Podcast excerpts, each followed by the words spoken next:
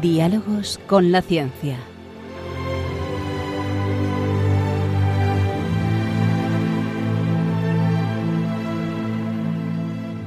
Dirigido por Javier Ángel Ramírez.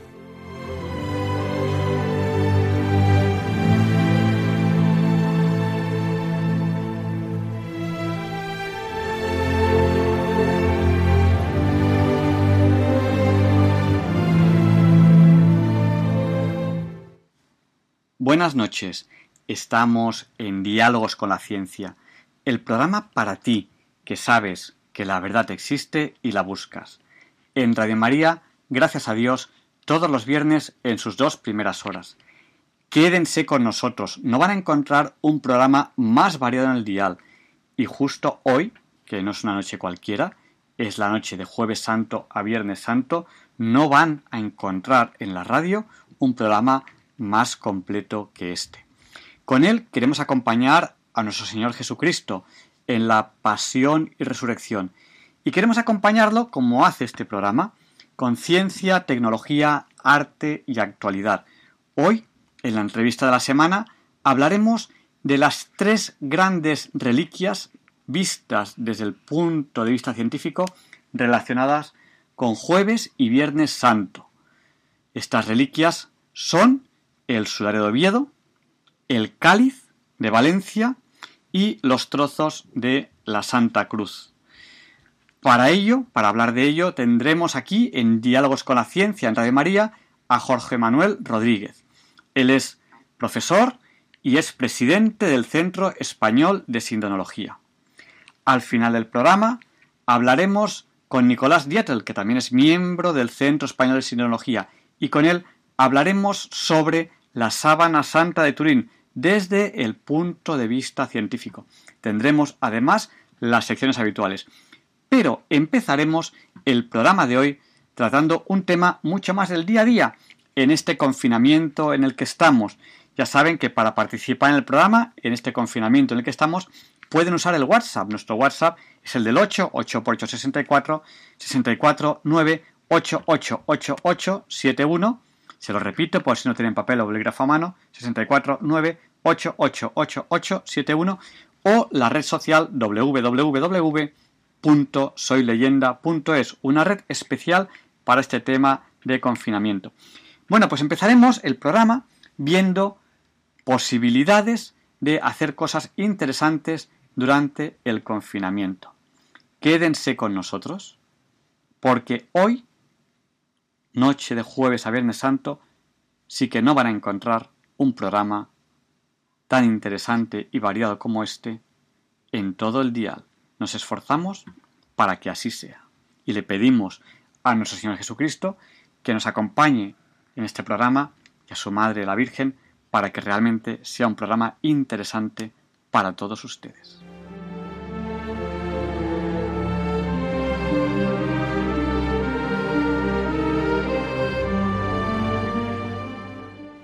Antes de entrar en lo que sería, por llamar de alguna manera, la sustancia de este programa, las entrevistas en las que vamos a hablar de esas reliquias vistas desde el punto de vista científico relacionadas con el jueves y viernes santo, ustedes me han pedido que mm, hablemos de cosas que se pueden hacer durante este confinamiento.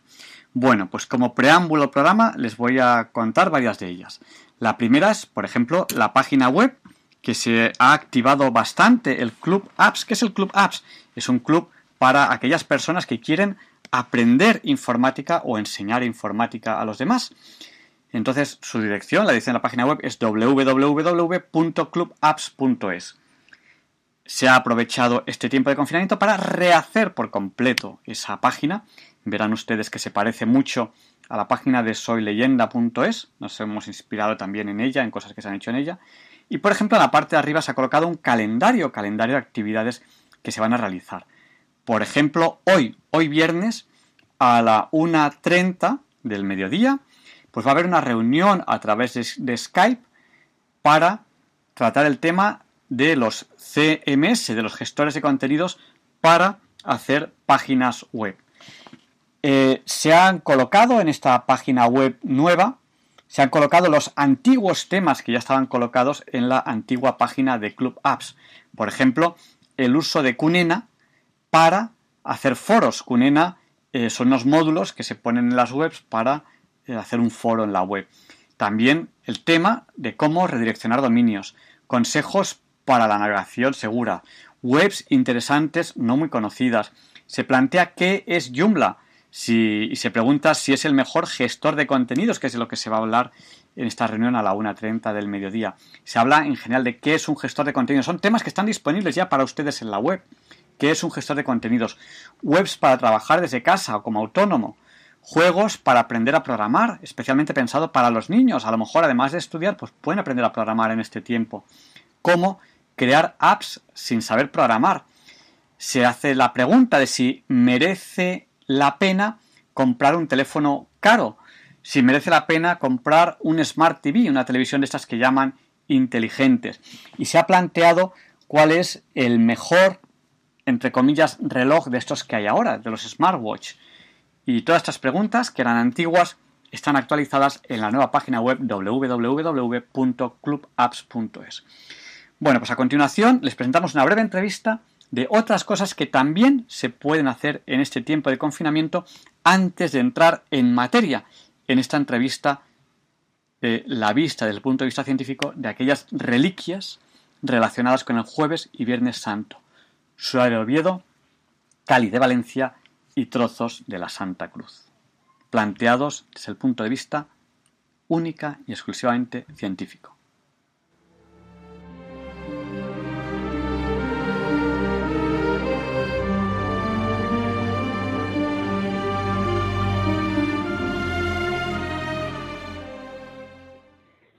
Y esta noche tenemos aquí a Anne y Mario.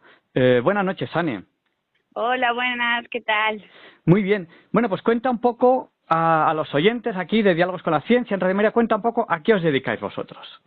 Bueno, nosotros somos entrenadores personales, llevamos tiempo trabajando en este sector y estamos encantados de poder dedicarnos a lo que de verdad nos gusta. Eso es una suerte, es una suerte que poder dedicarse, poder trabajar y, que dé para vivir eh, aquello que os gusta. O sea, que en eso os, tengo que felicitar.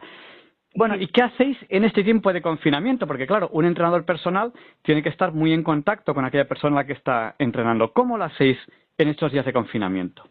Pues sí, hemos sido uno de los sectores más afectados y supongo que, que seremos los últimos en volver a poder a trabajar, casi entonces, ahora nada, lo que hacemos son algunas clases online, vía Skype y demás, clases privadas, pero también para aquella gente que, no puede permitírselo y demás, por Instagram, que actualmente casi todo el mundo tiene, tiene esta red social, damos clases de entrenamiento gratuitos. Mm. Bueno, pues eso, eso es generoso por vuestra parte y yo quiero agradecerlo eh, en nombre de todos aquellos que pueden, que pueden de alguna manera eh, aprovechar lo que estáis haciendo de, manera absolutamente generosa y, en, abierto. Algunos oyentes a lo mejor están diciendo, oye, pues a mí, a mí me gustaría esto de, asistir a una de, vuestras clases, que incluso se puede poner a través del, móvil o de una tablet, o que se puede poner en pantalla grande en la televisión, aquellos que tengan la posibilidad de conectarlo, y, seguir con vosotros un entrenamiento. ¿Cómo puede hacerlo algún oyente si quiere entrenar con vosotros? Pues mira, lo primero que hay que tener son muchas ganas, querer moverse, que sobre todo ahora mismo, estando encerrados en casa, es muy importante tener una buena salud física. Entonces es muy importante moverse, porque si no el cuerpo, cuanto menos haces, menos quieres. Solo necesitas un pequeño espacio en el que poder moverte, una esterilla o incluso algún cojín o algo, por si hacemos algunos ejercicios que tengan que tener las rodillas en el suelo o apoyarse con las manos y nada más, no se necesita nada de, de material ni, ni nada, o sea, lo puede hacer todo el mundo. Y lo hacemos vía Instagram directos, lo solemos hacer en plan tres veces a la semana, más o menos, intentando descansar un día entre medias para que el cuerpo descanse un poquito y en la siguiente clase darlo todo. Y suele ser en, en nuestro Instagram, que es Lief Fitness. No es Life Fitness, sino Lief, L, L, L, I latina, I E latina, y E, F. F. L, I, E, F, la I del punto. L, I, E, F, es. fitness. Bueno, pues eh, estaremos pendientes. eh, aquellos que no han tenido papel y bolígrafo a mano, cojan papel, cojan bolígrafo y si por favor nos lo puedes deletrear otra vez.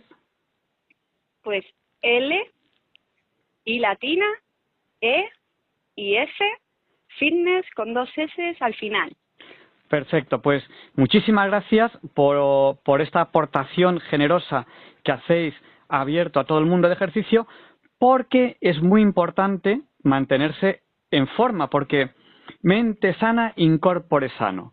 Queremos, man- claro, queremos mantener durante ese tiempo la mente sana y el espíritu sano, y para eso también hace falta tener el cuerpo sano. Muchísimas gracias, Anne y Mario, por esta forma que tenéis de, colaborar en abierto con todo el mundo. Muchas gracias y buenas noches. A vosotros, gracias.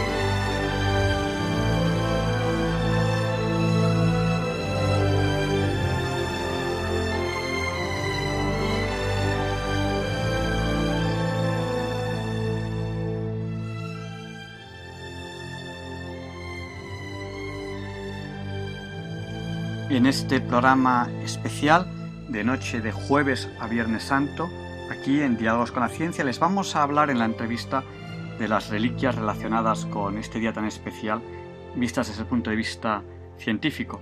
Les vamos a hablar del sodero de Oviedo, del cáliz de Valencia, de los trozos de la Santa Cruz. Y les hemos presentado al empezar el programa posibilidades de actividades que pueden hacer durante este confinamiento, ese tiempo especial, esta Semana Santa diferente que tenemos, además de rezar, que es muy importante en Semana Santa, y, de entender y de seguir y de acompañar a nuestro Señor Jesucristo en su muerte y resurrección, pues les hemos hablado también del Club Apps, donde hoy, hoy a la 1.30 del mediodía, habrá una reunión en directo para hablar de cómo se hacen páginas web. La página web, por ejemplo, de Club Apps es www.clubapps.es. También hemos hablado con Anne, que son entrenadores físicos que en directo a través de Instagram hacen ejercicios que les acompañamos, les animamos a ustedes a que, a que les acompañen en esos ejercicios. Eh, su canal en Instagram directo es Lief Fitness. Y, bueno, también les recordamos que estamos para ustedes a lo largo de la semana en el WhatsApp de Diálogos con la Ciencia, el del 8, 8 x 8, 64, 64 9 8888 71 y a través de la página web www.soyleyenda.es, esta página web específica para este tiempo de confinamiento, donde si entran ahora verán que ha habido muchos cambios, hay posibilidad de valorar a los usuarios, hay un calendario en la parte superior, hay bastantes novedades en la, en la página web. Saludamos a usuarios que se han dado de alta en esta página web. Eh, cuando digo un nombre, posiblemente hay varias personas con ese nombre que se han dado de alta. Pero, por ejemplo, tenemos Antonio, Carmen, Concha, David, Antonio José, Esther, Fernando, Francisco, Gisela, Iciar, Israel, Jesús, José Carlos, Jorge, José María, Juan Antonio, Katy, Lorenza, Luis, Manuel, Margarita, María Amparo, Maite, Marta, Paula, Santiago, Teresa, etc. Son personas que se han dado de web, se han dado de alta en www.soyleyenda.es recientemente. Les animamos a que visiten la web que se ha actualizado bastante. Pueden, ya saben, enviarse mensajes privados unos a otros o en el chat público poner el mensaje que ustedes consideren oportuno, además de que hay un foro con los temas que, que ustedes quieran. Y sin más dilación, Leonardo Daimiel Pérez de Madrid presenta la sección Pensar y Sentir. Disfruten de esta voz y a continuación la entrevista de la semana.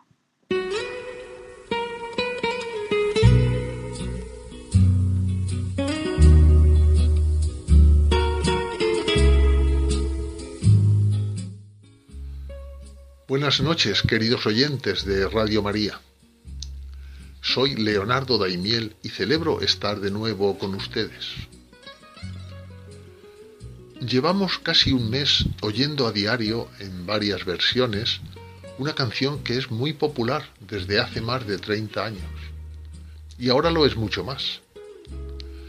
Tanto que no sería de extrañar que acabase siendo nuestro segundo himno nacional a favor de lo cual contribuye el que su letra es conocida por casi todos. En efecto, me refiero a resistiré, que se ha convertido en un símbolo de la lucha que todos libramos contra este virus en nuestros domicilios y con los héroes sanitarios y todos los demás héroes que trabajan en los servicios esenciales durante el estado de alarma.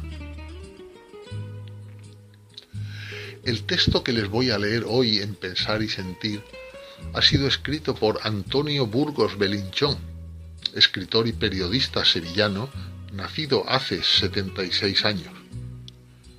Sus extensas biografía profesional y bibliografía han recibido innumerables premios literarios y homenajes a su persona, el más reciente de los cuales es el de Hijo Predilecto de Andalucía, que recibió hace poco más de un mes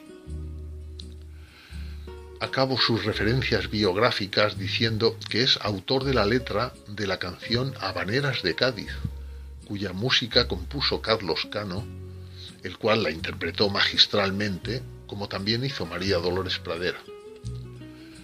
Así es que cuando opina de la letra de una canción, sabe bien de lo que está hablando. Paso a leerles ya este texto de Antonio Burgos que dice así. Las guerras necesitan himnos para elevar la moral de la tropa, para unirnos a todos en conseguir un objetivo, para ganar y para soñar. Lo sabía Becker, que escribió en su rima 1, Yo sé un himno gigante y extraño que anuncia en la noche del alma una aurora. En esta terrible guerra contra el invisible enemigo del virus, ese himno gigante y extraño ha surgido y nos anuncia una aurora de esperanza cuando lo escuchamos. Es como una liturgia civil, pero con algo de unción religiosa cuando lo cantamos. Nadie sabe cómo, lo hemos adoptado como himno que eleva los corazones, que nos da ánimos y esperanza, y nos une y nos conforta. Es una vieja canción del dúo dinámico que se editó en 1987 en el álbum En Forma. El segundo que Manuel de la Calva y Ramón Arcusa volvían a grabar juntos tras su separación artística y su retirada de la contienda de la canción durante muchos años. Esa vieja canción es Resistiré. Sé que antes ya ayudó a muchos cantándola mentalmente u oyéndola a superar gravísimas situaciones personales y familiares de desesperanza o de muerte de seres queridos. Es una canción talismán que eleva el alma, que da fuerzas. Un prodigio de letra, que aunque escrita en 1987, parece dictada ayer mismo a la medida de los sentimientos de nuestra hora y que alguien ha adoptado como himno oficioso de la actual lucha de todos contra el mal que azota al mundo y nos paraliza. Resistiré es una belleza de letra. Quizás esa belleza del texto sea la que nos da ánimos con la canción. Es como si hubiera estado escrita en el pentagrama de los aplausos de las ocho de la tarde en los balcones de toda España como agradecimiento a cuantos están dando tanto esfuerzo y riesgo por la salud de todos. Resistiré es lo que los profesionales de la música llaman una canción de letra, es decir, con un texto literario extenso y profundo, lo contrario de lo que suele llamarse canción ligera. Resistiré es una hermosura, métrica y rítmicamente, de ahí quizás su éxito y su propia resistencia al tiempo. Parece escrita ahora mismo, para las amarguras que estamos viviendo. Resistiré erguido frente a todo. Me volveré de hierro para endurecer la piel. Y aunque los vientos de la vida soplen fuerte, soy como el junco que se dobla, pero siempre sigue en pie Resistiré para seguir viviendo, soportaré los golpes y jamás me rendiré. Y aunque los sueños se me rompan en pedazos, resistiré, resistiré. ¿A quién no se le viene el corazón arriba escuchando esta canción? Cuya letra, por cierto, bastante larga y complicada, se ha aprendido la gente. Y le ha ocurrido lo que sentenció Manuel Machado. Hasta que el pueblo las canta, las coplas, coplas no son. Y cuando las canta el pueblo, ya nadie sabe el autor. Si preguntas de quién es Resistiré, te dicen que es del dúo dinámico. Pocos saben que esa maravilla de letra la escribió un cronista deportivo que trabajó en Diario 16 y en El Mundo. Su nombre es Carlos Toro Montoro. Es autor también de muchas otras letras de muy distinto carácter, como Mamá, quiero ser artista de Concha Velasco o Si te vas de Paloma San Basilio. Cuentan que a Ramón Arcusa, del dúo dinámico, le impresionó esta frase de Cela, el que resiste gana, y que animó a Carlos Toro, sobre la música que había compuesto él junto con Manuel de la Calva, a que escribiera una letra sobre ese sentido de victoria final de la resistencia. A la hora de registrar la canción en la sociedad de autores, la firmaron solo Manuel de la Calva y Carlos Toro y como en la copla de Machado ni se sabe ya quién escribió esa canción, que ahora es un himno de todos y que nos suena en la memoria con los aplausos de los balcones a las ocho de la tarde, cada día de este largo confinamiento. Y termina diciendo Antonio Burgos, a los destinatarios de esos aplausos de las ocho, yo añado ahora a los autores de este Arriba los corazones que significa resistiré, himno simbólico de las esperanzas y las tribulaciones de esta triste y grave hora.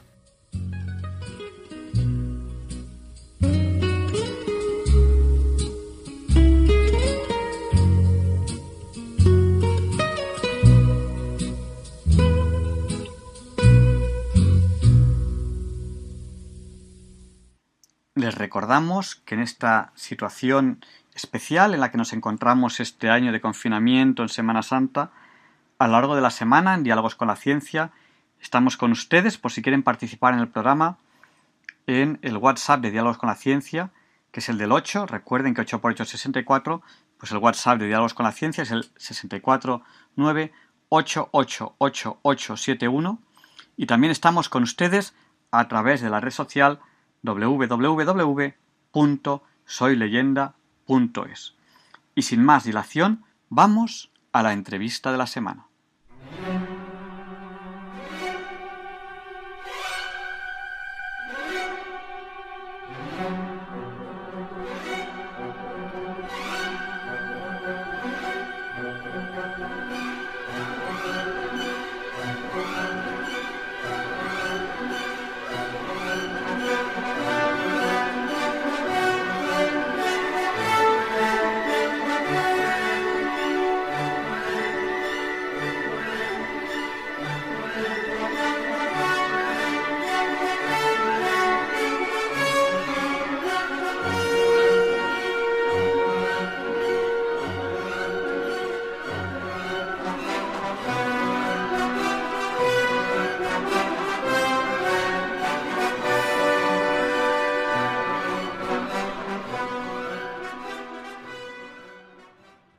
Ustedes saben bien, esta es la sintonía con la que presentamos la entrevista de la semana. Y hoy, programa especial de Jueves Santo a Viernes Santo, haremos sonar esta sintonía dos veces, porque vamos a partir la entrevista en dos partes. En esta primera parte queremos hablar de reliquias, reliquias relacionadas con Semana Santa, con la muerte y resurrección de nuestro Señor Jesucristo, pero desde el punto de vista científico. Y en esta primera entrevista queremos hablar de aquellas reliquias que están en territorio español. Y en la segunda hablaremos de aquellas que no están en el territorio español. Para ello tenemos aquí a Jorge Manuel Rodríguez Almena. Él es doctor en Historia del Arte, profesor de la Universidad de Valencia y presidente del Centro Español de Sindonología. Eh, buenas noches, profesor. Buenas noches. Bueno, pues lo primero que, que podemos preguntarle, le hemos presentado como presidente del Centro Español de sindonología. ¿Qué es esto de la sindonología y qué hace el Centro Español de Sindonología? Bueno, pues yo creo que lo primero que hay que decir es que no es una secta, porque suena eso, pero no, simplemente es sindonología es la unión de dos palabras griegas que son sindon, es decir, eh, que es la palabra griega que se utiliza en los evangelios para decir, eh, para llamar la sábana que, se, que José de Matea compró para envolver a Jesús en el sepulcro, y logía, que es tratado o estudio. Por tanto, inicialmente nuestra asociación, que es una asociación cultural sin ánimo de lucro, eh, de ámbito nacional, pues eh, tenía como misión el estudio de la sábana santa. Lo que pasa es que, por extensión, pues ya desde el año 94 ampliamos nuestro, nuestro objetivo también a otras reliquias siempre que nos puedan dar información sobre la persona a la que se atribuyen, que es en este caso Jesús de Nazaret. O sea que nosotros limitamos nuestro estudio a reliquias que se atribuyan a Jesús y que se puedan estudiar científicamente, aunque lógicamente también las tratamos desde todos los puntos de vista, que eso es lo normal, ¿no? Estamos en Radio María, por lo tanto, eh, es un tema muy interesante para, la emisora, estas, estas, reliquias relacionadas con el Señor Jesucristo, y en diálogos con la ciencia. Ustedes utilizan la ciencia para estudiar estas reliquias y eso para nosotros es muy importante. Empezamos con, con la primera reliquia, que a mí me parece importantísima, que está en España. El sudario que está en Oviedo. Le voy a preguntar un poco que nos explique qué es este sudario y, si quiere una segunda parte, si tiene relación con la síndone, que es la sábana que pensamos que envolvió el cuerpo de nuestro Señor Jesucristo. A ver, vamos a ver. Pues el sudario de Oviedo, eh, aparentemente, o sea, uno llega a la Catedral de Oviedo, a la Cámara Santa, que es la parte más antigua de la catedral, porque antiguamente fue la Cámara del Tesoro del, del Palacio Real de Alfonso II el Casto, y por tanto está de antes de la catedral. Tenemos una catedral gótica preciosa, bueno, pues la Cámara Santa es de arte prerrománico, más antigua todavía. Y concretamente, pues está en la parte central de la, de la Cámara Santa, dentro de una caja especial, y si nosotros la abrimos y vemos con, con detalle, como, como se ha hecho por el equipo de investigación del Centro Español de Sindonología en los últimos 30 años, se han hecho varios estudios directos sobre el sudario, pues lo que es es una tela sucia, manchada y arrugada. No es una santa faz, no es un santo rostro, no hay imagen de ninguna clase, pero hay lo que tiene que haber, es decir, una serie de manchas que definitivamente son de sangre, que tiene un montón de, información en los pliegues, en los agujeritos que tiene, que son eh, cosidos de, de hilvanes, etcétera, etcétera. Hay una serie de cosas que permiten hacer un estudio pormenorizado del sudario. Entonces, ¿qué es el sudario? Pues el sudario es lo que tiene que ser, es decir, es un sudario. ¿Y qué es un sudario? Pues un sudarión, lo que dice San Juan, cuando Pedro y Juan llegan al sepulcro, dice, ven los lienzos planos, caídos, desechados, la palabra que utiliza en griego, eh, que es que ímena no es, eh, no tiene una traducción exacta al español, no hay un verbo exacto, pero sería algo así como caídos, puestos, deshinchados, eh, los lienzos planos, y el sudario, dice el sudarión, sudarión en griego es pañuelo, por tanto es un pañuelo, es, eh, y el pañuelo que había estado sobre su cabeza, no como los lienzos, sino enrollado sobre sí mismo en su sitio aparte. Eso sería la traducción literal de lo que dice en griego.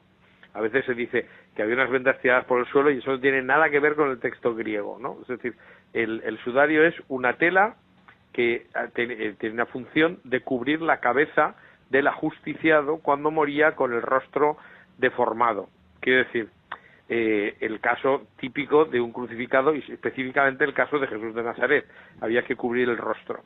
Esto parece una cosa muy rara, pero sin embargo lo hacemos todos los días. Cuando hay un muerto en la carretera se le tapa la cara. Bueno, pues esto es una cosa obligatoria desde el punto de vista piadoso, religioso, eh, judío. Es decir, era necesario cubrir la cabeza de una persona que moría con el rostro deformado porque ellos tenían la idea de que el rostro era, bueno, pues, o sea, el hombre es imagen de Dios y claro, un, rostro deformado era casi una blasfemia, había que cubrirlo. Bueno, pues eh, eso tenía una misión religiosa y luego tenía una misión práctica, que es que si tú tienes un ajusticiado en la cruz, en el momento en que tú lo desclavas, si ha muerto con un encharcamiento pulmonar, como en el caso de Jesús de Nazaret, pues al apretar el, la caja torácica, pues lógicamente por la nariz y por la boca tiene que salir líquido y ese, ese líquido pues mm, hay que evitar por todos los medios que caiga encima de la persona que está descolgando el cuerpo. Es decir, que eh, es una tela auxiliar que se utiliza para envolver una cabeza. ¿Qué cosas sabemos del sudario? Pues sabemos muchísimas cosas porque digo que llevamos 30 años estudiándolo y podemos decir que ha estado sujeto a la cabeza de una persona, ha cubierto toda la cabeza en forma de capucha al final porque tiene dos, dos eh, distintas posiciones. Pensamos que la primera, eh, porque se colocó estando el cuerpo todavía colgado en la cruz, y la segunda cuando se pudieron bajar los brazos y se terminó de envolver toda la cabeza y está eh, tiene agujeritos y tiene restos de hilvanes, es decir, esto ha sido cosido a las zonas del pelo, de la barba, de las de los de las grejas, o sea, de, de las eh, matas de pelo lateral y sobre todo por la parte de la nuca. Tiene marcas de, sangre como heridas punzantes que corresponden con la zona de la nuca y que se ajustarían perfectamente a las que produciría una corona de espinas.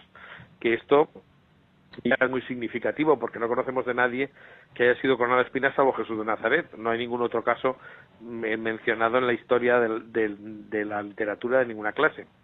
Entonces, ¿qué más se sabe? Pues hay líquido de edema pulmonar, hay restos de sangre en una proporción de 1 a 6, es decir, es, hay mucho más líquido que, sangre y este líquido pues ha ido marcando una serie de pues la orografía dijéramos del terreno es decir los salientes los entrantes las arrugas etcétera del rostro de tal manera que nosotros podemos hacer una reconstrucción eh, de cómo podría ser el rostro según las los regueros de sangre que se han ido produciendo eh, mientras estaba la cabeza envuelta y precisamente pues coincidiendo con lo que estábamos diciendo, ¿tiene esto que ver con la sábana santa?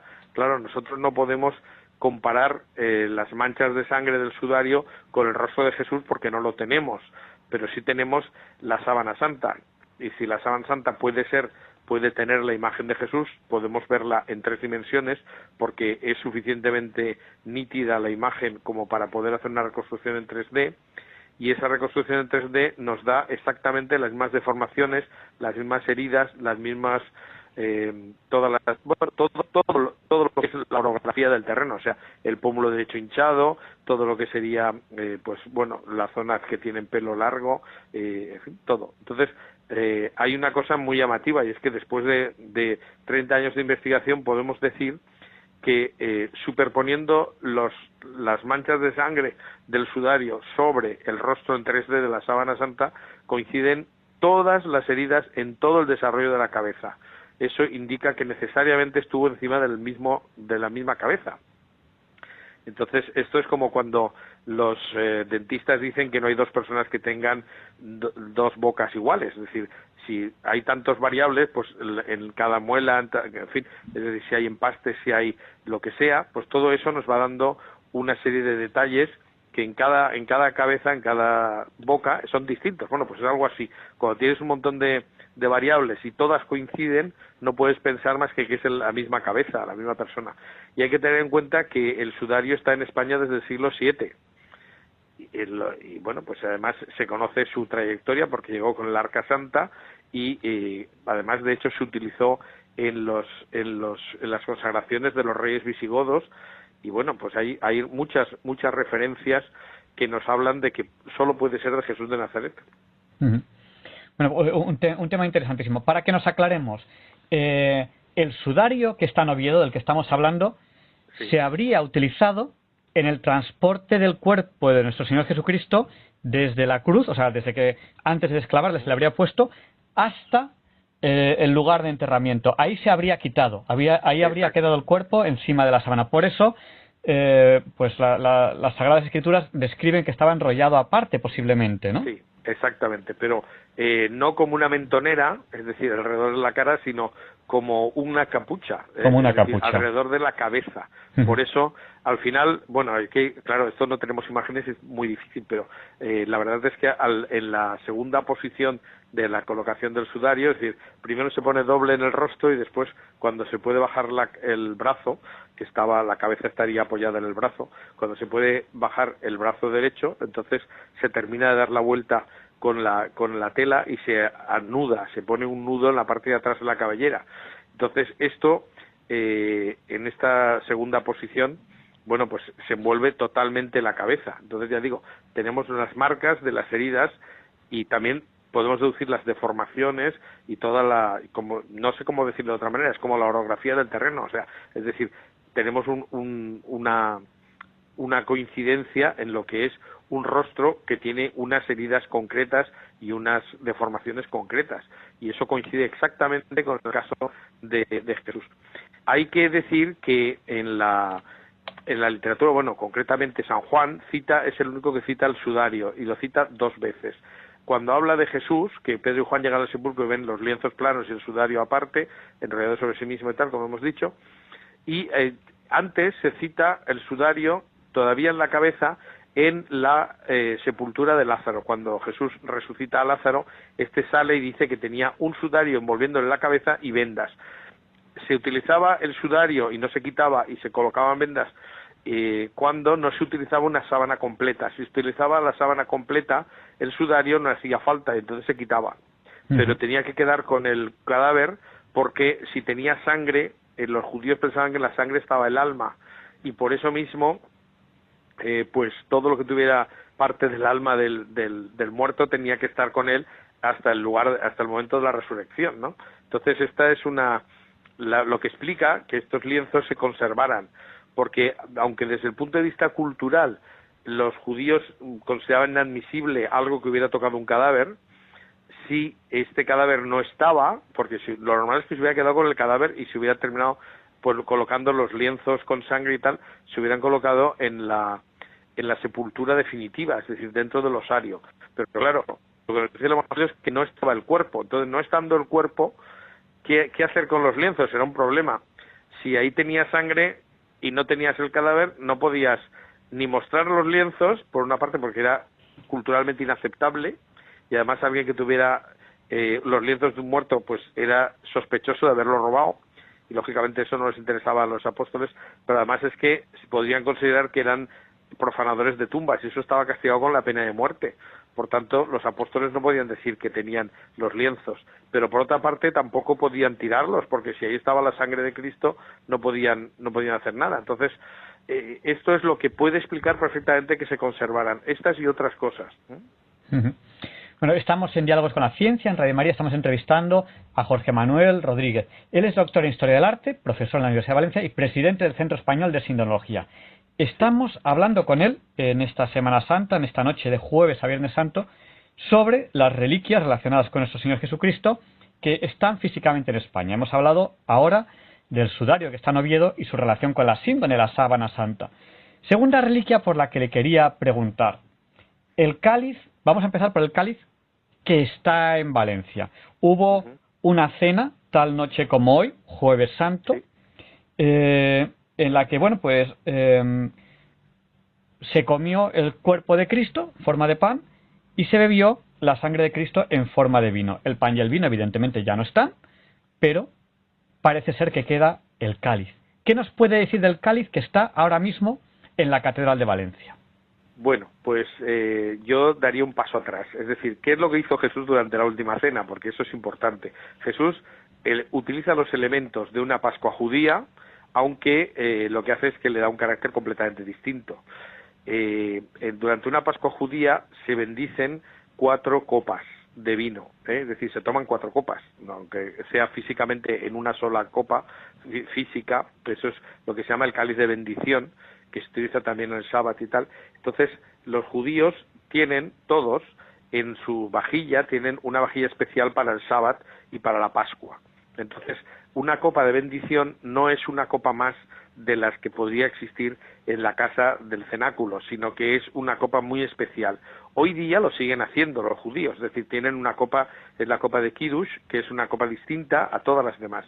Entonces, eh, lo primero que tenemos que tener en cuenta es que si Jesús utilizó una copa de Kiddush, es decir, una copa de bendición, lógicamente tiene que encajar con una copa de bendición judía. Bueno, pues eso solo ocurre con el cáliz de Valencia. Es decir, no hay ningún otro supuesto cáliz en ningún sitio que cumpla los requisitos rabínicos para la celebración de una Pascua. Eh, eso está muy concretado, porque los judíos lo saben muy bien. Eh, incluso cuando se reunían el, el maestro con los discípulos, pues había una cantidad mínima de líquido que se tenía que llenar, en la, con el que se tenía que llenar la copa, el maestro bebía la décima parte y el resto se, se, bebía entre los demás. Es decir, que esto no es una cosa que Jesús invente, es una cosa que existe. Lo que sí que hace distinto Jesús es cambiar el sistema o, o la, digamos, la significación de ese cáliz, porque lo que hace Jesús es instituir la Eucaristía y lo que hace es decir que el pan es su cuerpo y el vino es su sangre. Y ahí esto es una cosa que eh, ningún judío haría. ¿eh? Es decir, hay que tener en cuenta que en, la Pascua judía se da lo que se llama el seder de Pesha. ¿eh? El seder, seder significa orden, procedimiento, lo que nosotros diríamos rito. Es un rito. Los ritos no se pueden modificar. ¿eh? ni los sacerdotes pueden alterar la misa como les dé la gana, aunque ahora ya se ve de todo, pero en fin, desgraciadamente, pero, eh, pero un rito no es alterable. Entonces Jesús cuando cambia el rito, lo hace sabiendo que está haciendo una cosa distinta. ¿Qué es lo que hace Jesús desde el punto de vista jurídico? Pues eh, hacer una innovación. Esto ya existía en el derecho romano y por tanto es una figura jurídica que yo como profesor de derecho lo entiendo perfectamente. Es decir, lo que hace es que coge la alianza de Dios con el pueblo de Israel y la transforma manteniendo los mismos elementos. Por eso es la nueva y la eterna alianza, porque es la misma, pero es diferente. ¿eh? Entonces, eso existe, eso jurídicamente es una innovación. Entonces, lo que hace Jesús cuando eh, consagra el vino en el cáliz, pues está utilizando un objeto que existía en la casa y que se pasa de generación en generación, por tanto no es que sea una reliquia que se ha guardado porque sí, es decir, en cada casa existe el cáliz de la familia, los que se quedan en manos de los primogénitos y los demás hijos compran cálices distintos cuando van formando otras familias. Entonces, eh, pues está claro que el cáliz tiene que ser un cáliz judío, tiene que cumplir una serie de requisitos. Si no se puede decir que el cáliz eh, pudo estar en una mesa judía, no se puede decir que sea el cáliz de la última cena en absoluto, cosa que sí ocurre con el cáliz de Valencia. Esta es una, una cosa que está bastante clara, ¿no? Es decir, los arqueólogos judíos que han visitado la catedral se han quedado sorprendidos porque no existe ningún otro cáliz de esa época en ninguna parte del mundo. Entonces, es eh, un cáliz judío claramente, pero eh, que pudo estar en la última cena. ¿Estuvo en la última cena? Pues eso es lo que habría que ver.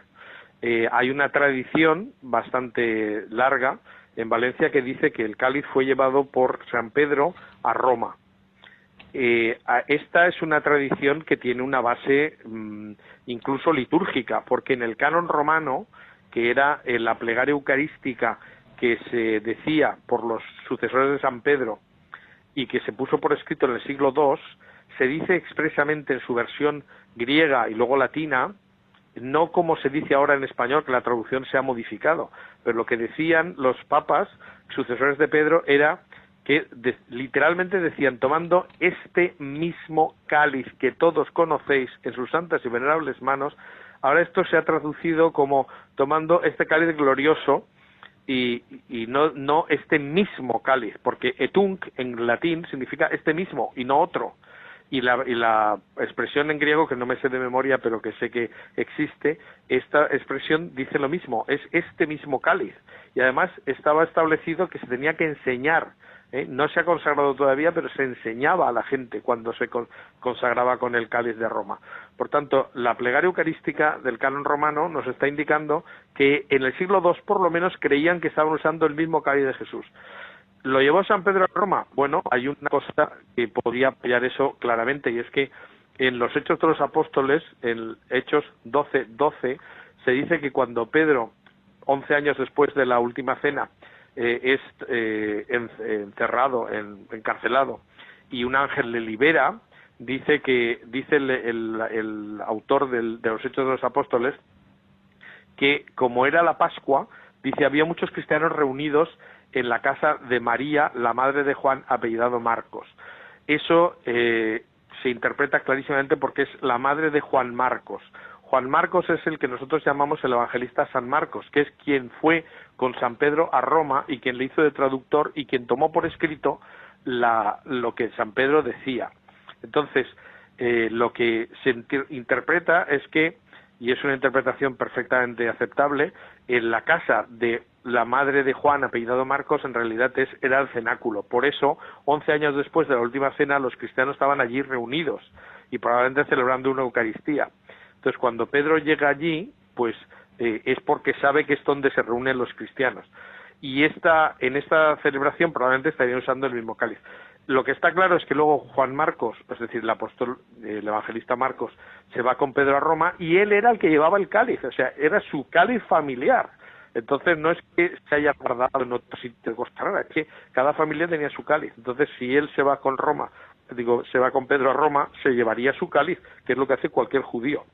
Entonces eso tiene una base eh, litúrgica importante y luego mm, la tradición valenciana lo que dice es que con la persecución de Valeriano, San Lorenzo envía el cáliz a su casa, a, Huesca, para salvarlo, y después ya se queda con la invasión musulmana, bueno, primero con la caída del Imperio Romano, etcétera, una serie de vicisitudes que no tenemos tiempo de contar, pero todo esto eh, está perfectamente, es perfectamente coherente con esa tradición, ¿no? Es decir, no hay eh, doncellas ni dragones ni nada de eso, sino que sencillamente se envía a España, para salvarlo, para salvar el cáliz y ya se queda en España. Entonces, eh, durante la invasión musulmana se iba a San Juan de la Peña, ahí es donde se originan las leyendas medievales de que hay un cáliz que está en un sitio inaccesible, custodiado por caballeros puros, lo que dice el Parsifal. Y el Parsifal dice una serie de, cosas que encajan con nuestro cáliz, eh, absolutamente, hasta el punto de que llega a decir que tiene una, bueno, en el siglo XI se le añadió un, un pie y un vástago de oro y unas asas, lo cual indica que en el siglo XI se consideraba que era una reliquia auténtica, porque si no, no se le hubiera puesto un relicario. Y en la parte de abajo se coloca una piedra que, que es como una especie de copa invertida, y ahí hay, tiene una inscripción de la que hablan las leyendas medievales, es decir, habla el Parsifal habla de que tiene una inscripción en el pie y esa inscripción existe.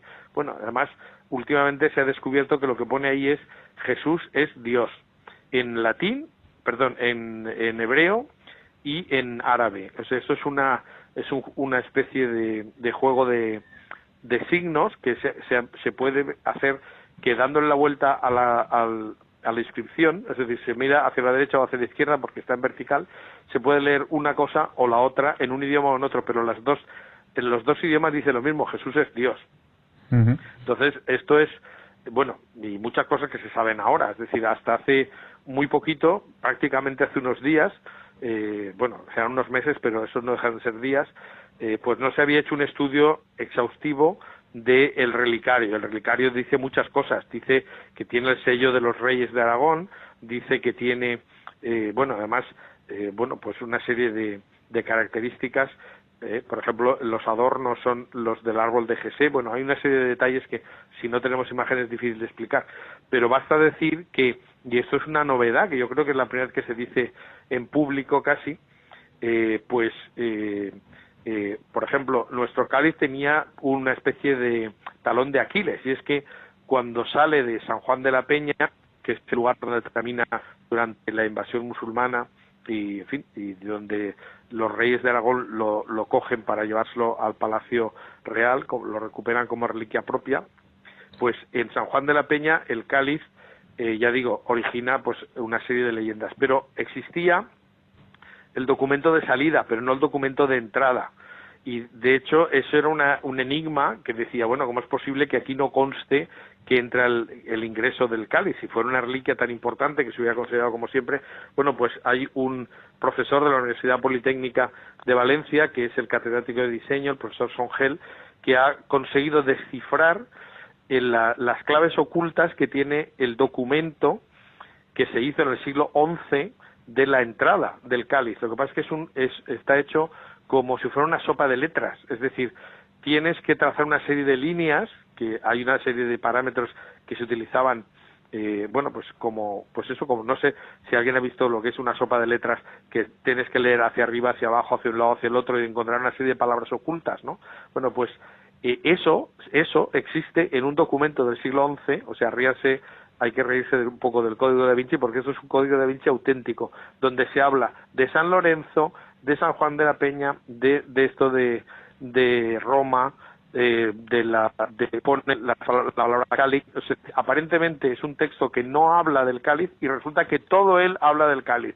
Lo que pasa es que hay que leer las letras en mayúsculas hay que ver en, en la serie trazando las líneas correspondientes lo que pone y la verdad es que algo es algo impresionante o sea nuestro cáliz tiene un desarrollo histórico tradicional y, incluso ya cada vez más documental eh, impresionante Estamos en Diálogos con la Ciencia, en Radio María, entrevistando a Jorge Manuel Rodríguez Almenar. Él es doctor en Historia del Arte, profesor en la Universidad de Valencia y presidente del Centro Español de Sindonología. Él nos ha explicado que Sindonología es la sábana santa. Ellos empezaron estudiando la sábana santa, estudiando con metodología científica y eh, después eh, otras reliquias relacionadas con nuestro Señor Jesucristo y especialmente aquellas que tienen que ver con el jueves y el viernes santo. Con él hemos hablado del sudario y con el cáliz eh, que posiblemente estuvo en la última cena con el Señor Jesucristo y que está en Valencia.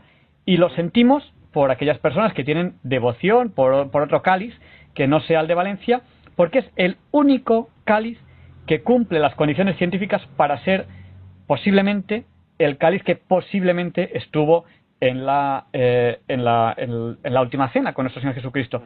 Porque de hecho es el único, nos lo ha dicho así de claro, el único que puede ser judío de esa época y de ese lugar. No hay otro.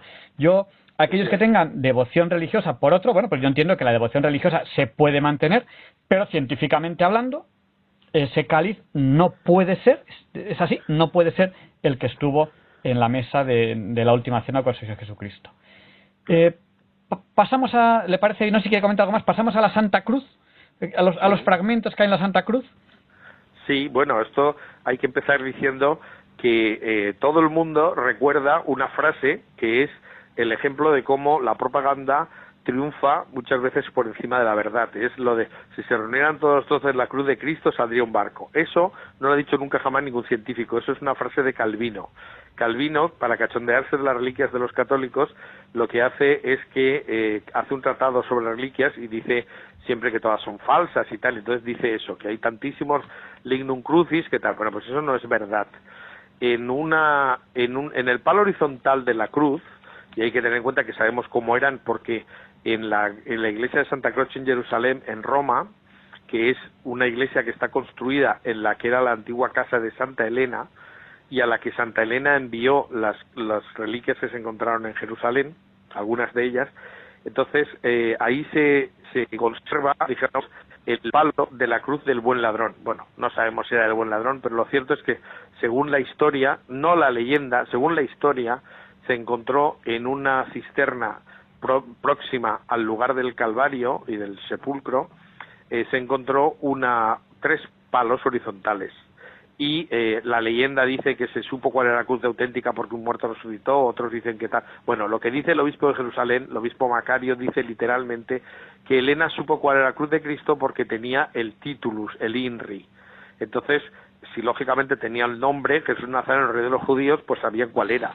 ¿eh? Es decir, que no hacía falta que torturaran a nadie para que dijera cuál era la cruz y nada de esto, que estos son historias populares y leyendas que se han creado con el paso del tiempo.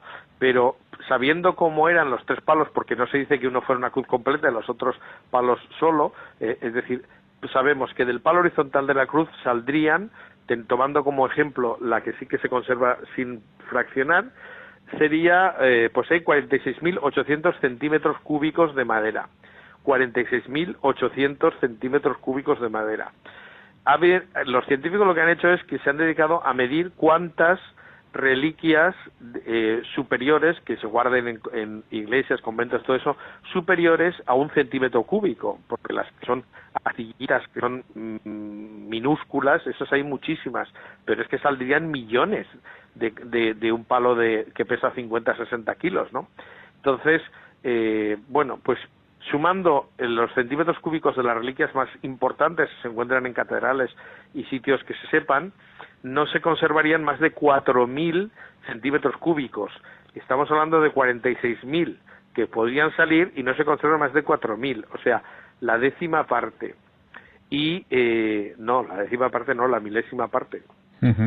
Y entonces esto, aunque pensemos que se han, no se han contado muchísimas otras reliquias, vamos a suponer echando por encima que haya muchísimos fragmentos minúsculos, etcétera, etcétera. O sea, siendo muy, muy, muy generosos, podríamos decir que no se conserva ni siquiera el 50% del palo horizontal de la cruz. O sea que eso es una mentira como una casa, eso de que saldría un barco ni hablar.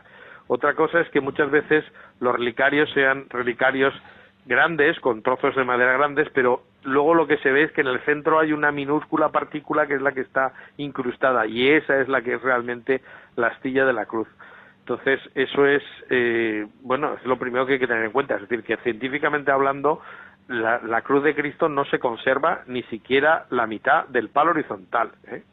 O sea que, bueno, mm, de momento, eh, aunque se haya repetido muchas veces, pues es una mentira, es, pura propaganda anticatólica, mm. que, bueno, pues vino de manos de, de, Calvino directamente. Y una pregunta, ¿son todas del mismo tipo de madera o habría dos tipos de madera, una para el palo horizontal y otra para el palo vertical? Pues esto es una de las cosas que se ha dicho, eh, que hemos leído varias veces. Nosotros, eh, así como del Sudario hemos hecho una investigación exhaustiva de la Sábana Santa, pues estamos absolutamente al día, participamos en todos los congresos, etcétera. Y bueno, pues eh, se pueden decir muchas cosas. De los, de los palos de la cruz, de los lignum crucis, pues la verdad es que nosotros sabemos que algunos se han estudiado. Tenemos acceso al estudio que se hizo del, del, lignum crucis de Santo Toribio de Liébana hay un lignum crucis casi tanto tan grande en la propia catedral de Valencia porque hay que tener en cuenta que la catedral de Valencia es donde acabaron todo el relicario de los reyes de Aragón y Aragón fue muy importante históricamente en la, en la historia de España entonces el relicario de los reyes acaba en la catedral de Valencia porque los últimos reyes de Aragón se, se, vinieron a vivir a Valencia y la, la corte dejó de estar. Primero estuvo en Zaragoza después estuvo en Barcelona y después a partir del siglo XV está en Valencia. Valencia del siglo XV era Nueva York, es decir, era una, una ciudad muy importante, por eso hay dos papas valencianos, que la gente todo eso no lo entiende, porque no se le explica, pero en aquel momento, este momento es la máxima extensión de la corona de Aragón teniendo la catedral, la, capital en Valencia, entonces, que era donde estaba la corte.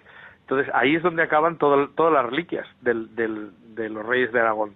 Y ahí hay un lignum crucis enorme que se llama el cáliz de, perdón, el, Lignum Crucis de Martín el Humano, que es casi tan grande como el de Santo Toribio de Líbana, y nosotros hemos solicitado hacer un estudio y que se puede comparar. Lo que pasa es que no nos han dado autorización de momento, ya veremos si, si lo conseguimos alguna vez. Pero hay veces que tampoco hay demasiado interés en eh, investigar las reliquias. Para nosotros es muy importante, porque la verdad es mucho mejor que, la, que conocer leyendas que no tengan base y además es que la experiencia nos demuestra que muchas tradiciones muy antiguas tienen base, tienen una solidez muy superior a lo que parece, porque en realidad los cristianos han siempre tenido una verdadera veneración por las reliquias y siempre han intentado mantenerlas eh, lo mejor posible, ¿no? Entonces, aunque haya deformaciones en las leyendas y cosas así, pues eh, no hay una, una, las tradiciones suelen apuntar bastante bien, ¿eh? y ya digo, habrá alguna que no, pero eh, pues no, hay no se pierde nada en estudiar las reliquias, porque consigues algo muy importante, que es que tengas un espaldarazo científico, aunque no se puede decir con seguridad que es tal reliquia, sí se puede decir que no es ninguna otra, o sí se puede decir que puede ser, y eso ya es muy importante.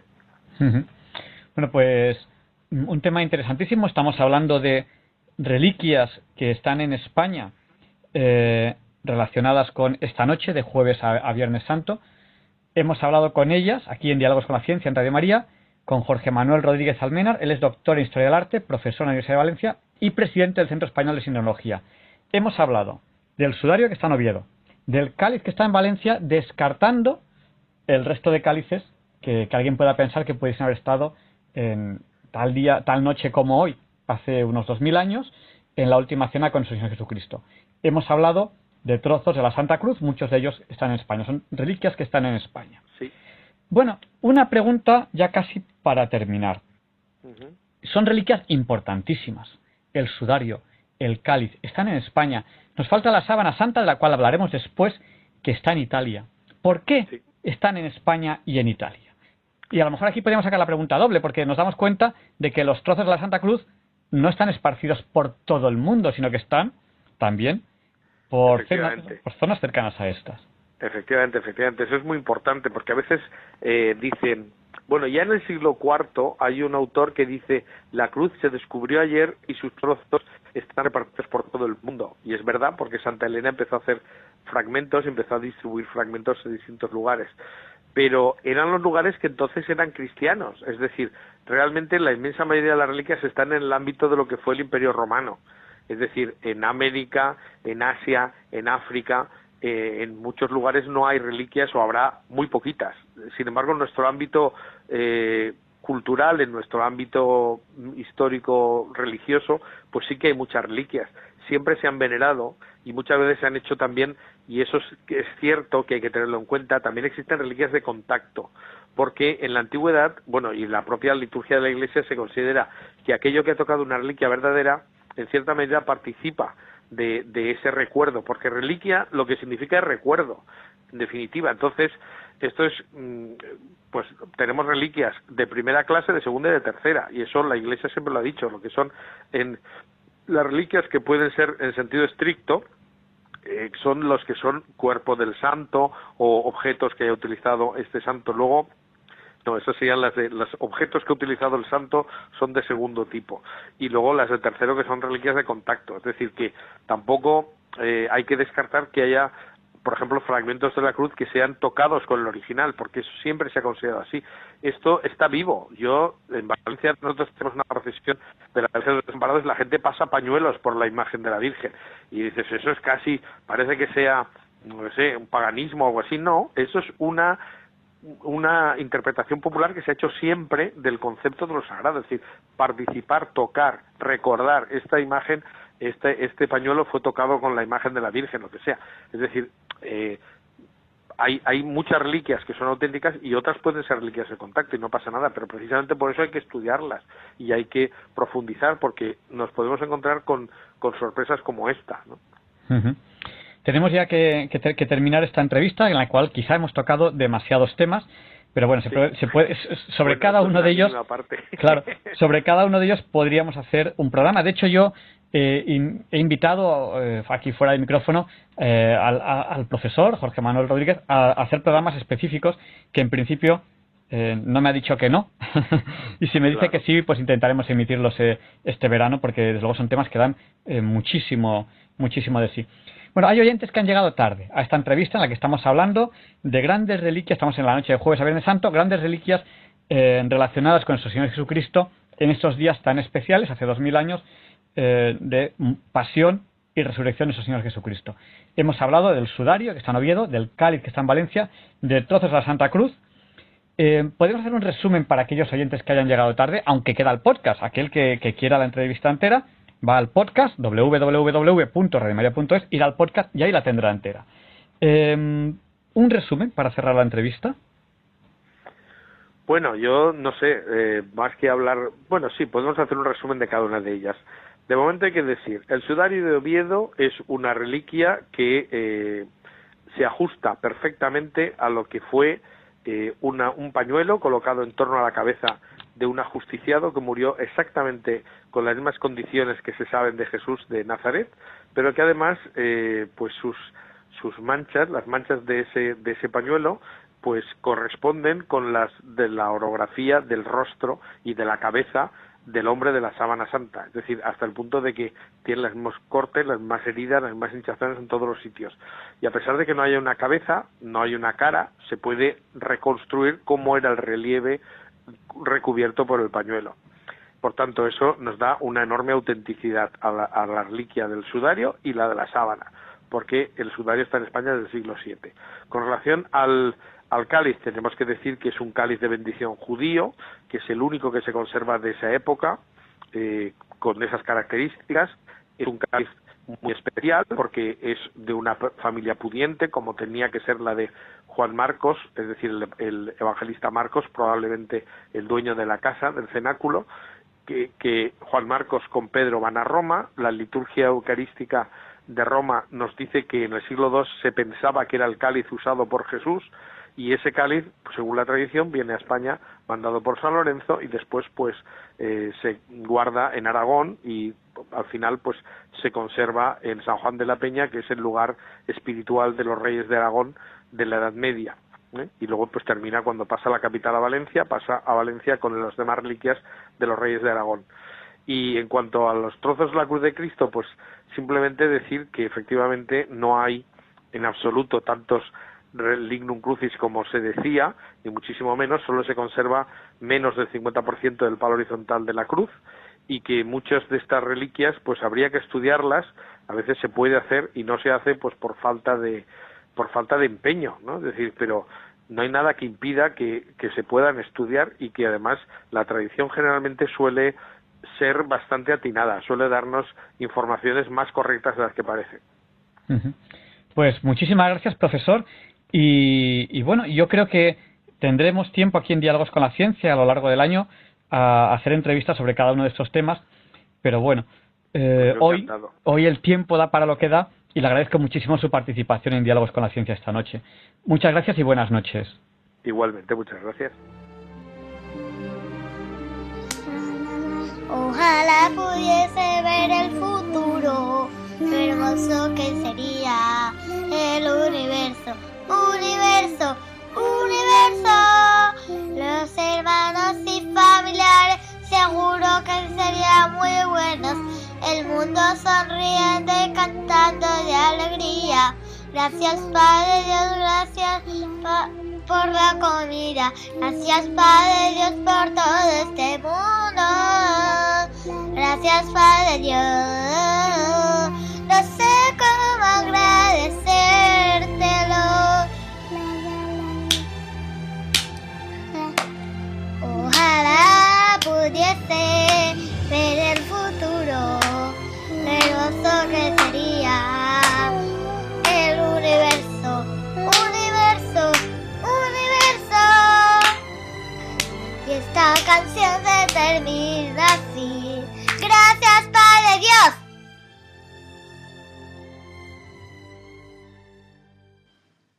Ojalá pudiese ver el futuro. Este es el deseo de estos niños, canción con la que solemos empezar el programa. Pero hoy se la planteamos para otro tema. Sé que a ustedes les preocupa el tema de los datos reales del coronavirus. Hay datos que los epidemiólogos necesitan, pero que no se tienen. Por ejemplo, el número real de contagiados, el número real de fallecidos en esta pandemia o el número real de personas que ya han pasado la enfermedad. Estos datos no existen ni se podrán tener con certeza en el futuro.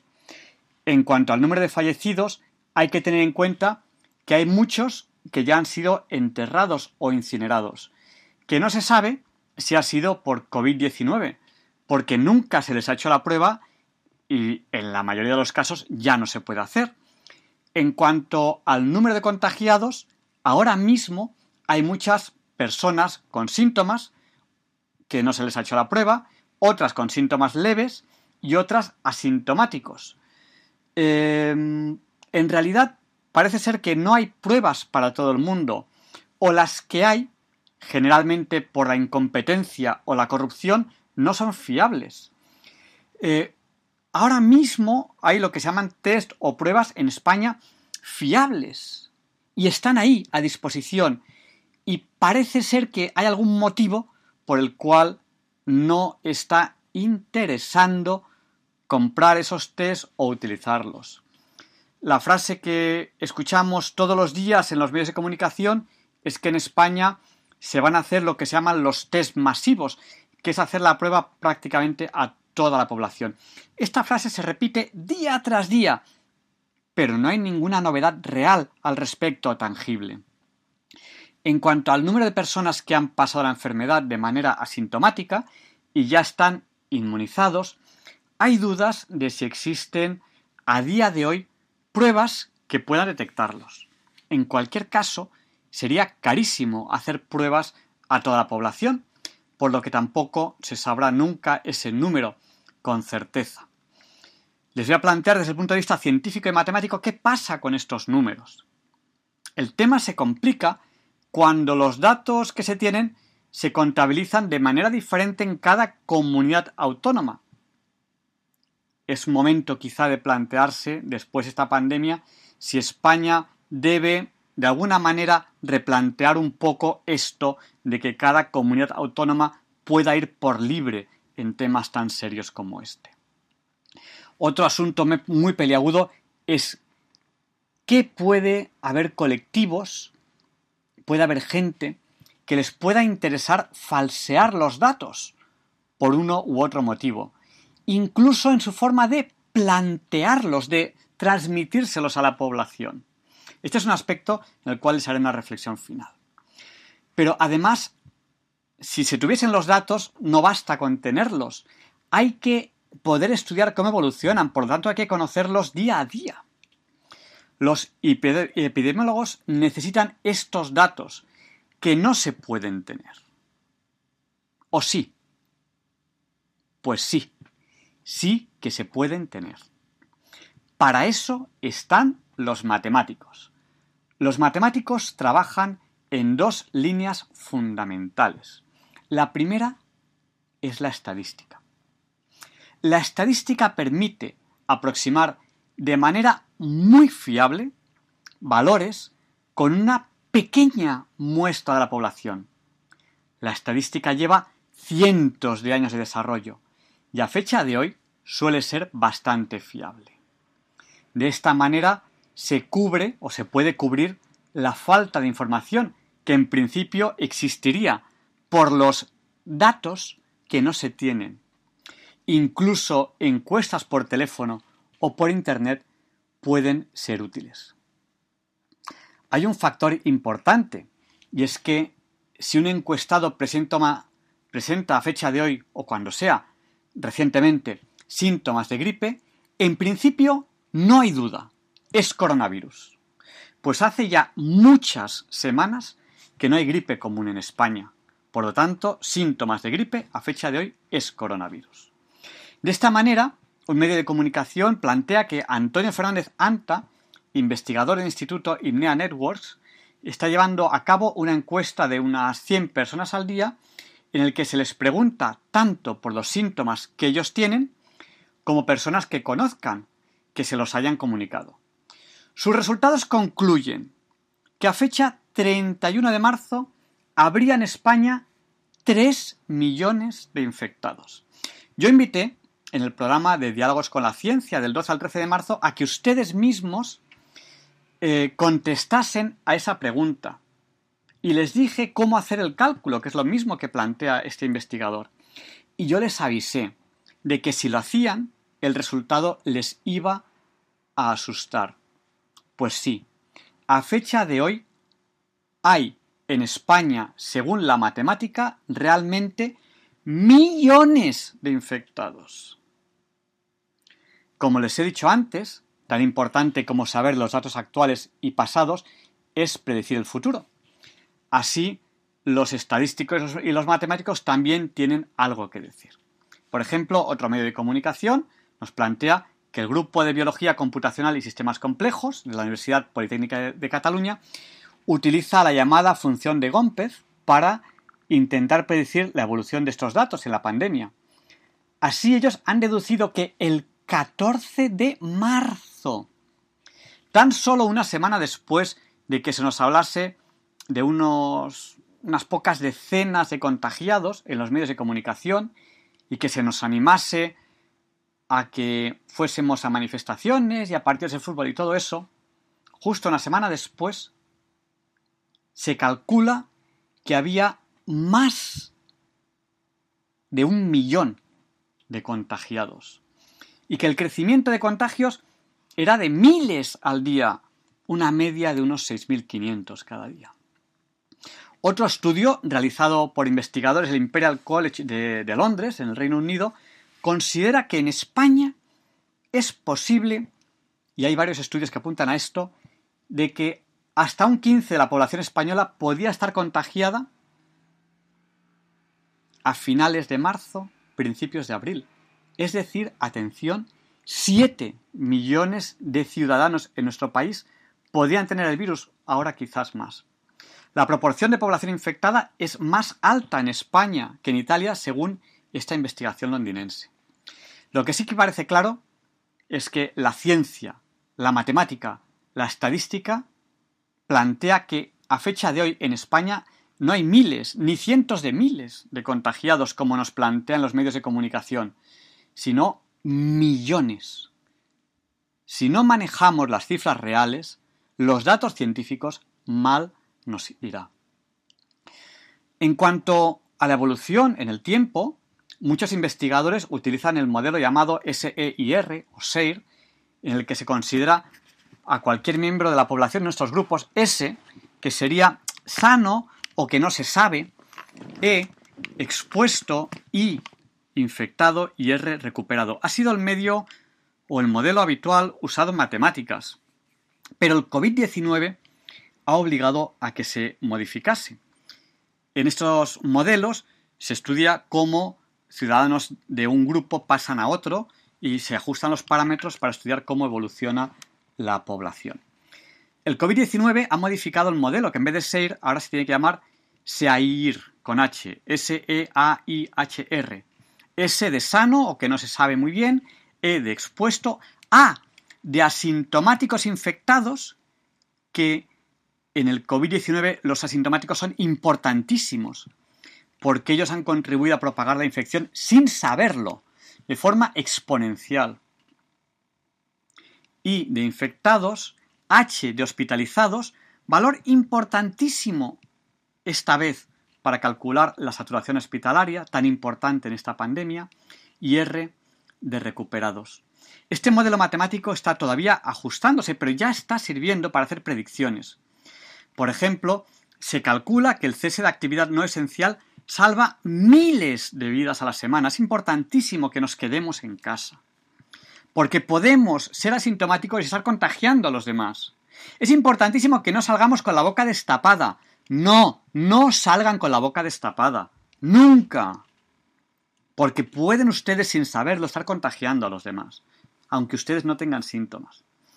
Estos resultados matemáticos son importantísimos de cara a evitar una segunda oleada de contagios. Espero que los políticos escuchen esta vez a los científicos y no hagan prevalecer sus ideologías y lo hagan como les recomiendan los científicos y no lo utilicen como excusa para controlar la libertad de los individuos.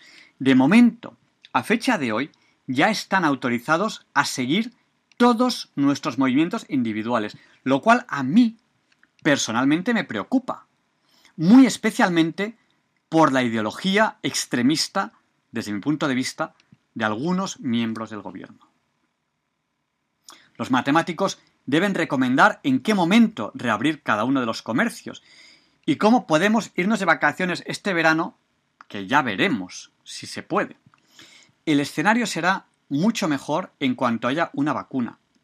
Pero para esto faltan bastantes meses, pues los ensayos son muy lentos hay que actuar con mucha precaución. En principio habrá vacuna, pero tampoco lo tenemos seguro. En el caso de que la gente no se inmunice, no habría vacuna, lo cual sería el peor de los escenarios. Pero es muy raro. Lo normal es que después del ataque de un virus los individuos se inmunicen. Dos temas pendientes que en esto que les he planteado he dejado. Eh, la forma de plantear los contagios y la forma de contabilizar. A ver, la mayoría de medios de comunicación hablan de los contagios de hoy. Ya la semana pasada explicamos en Diálogos con la Ciencia que esto no es así. Transmite información errónea. Cuando se contabilizan contagios hoy, no son de hoy, por dos motivos fundamentales. Uno de ellos es que esta enfermedad tarda tiempo en manifestarse. Pues lo más pronto que se llega a manifestar son dos días, como caso excepcional, y lo normal es que vaya a varias semanas, incluso algún mes. Es decir, los infectados que contabilizamos hoy, algunos de ellos, o la mayoría, se contagiaron hace 20 o, incluso hasta 60 días. La gente que muere hoy fue gente que se contagió hace 30 y pico o 60 y pico días, o 70 y pico. Y además, hay mucha gente que se contabiliza hoy porque se le ha hecho el test hoy pero hasta hace muy poco prácticamente no se hacían test. Es decir, estamos pensando que ahora empieza a bajar la curva de contagios. Eso quiere decir que hace un mes, cuando nos confinamos, fue cuando empezó a decrecer la curva de contagios. Es decir, hasta el confinamiento, creo que es el día 12, hasta el confinamiento, la curva de contagios crecía exponencialmente. Y es gracias al confinamiento por lo que a fecha de hoy estamos detectando que parece que empieza a bajar. Por eso el confinamiento será tan importante. Pero cómo evoluciona la población es algo que los matemáticos nos tienen que indicar. No nos engañemos, dos cosas muy claras. Cuando los medios de comunicación nos plantean los contagios de hoy, no, estos son los contabilizados hoy, pero son contagios muy anteriores. Y lo segundo, estamos contabilizando todo mal, según los matemáticos. El número de contagiados y el número de enfermos que se nos plantea en la mayoría de medios de comunicación está mal. Tenemos que preguntarles a los matemáticos, sin ideología política, permitiéndoles darnos los datos reales. Tenemos que preguntarles a ellos.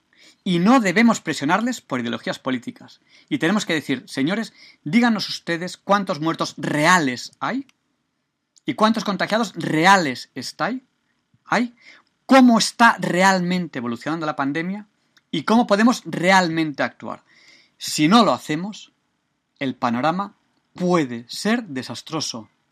No es momento de ideologías políticas, es momento de ciencia, matemática, estadística y modelos. Y vamos a la segunda parte de la entrevista de la semana. Deseo que les guste.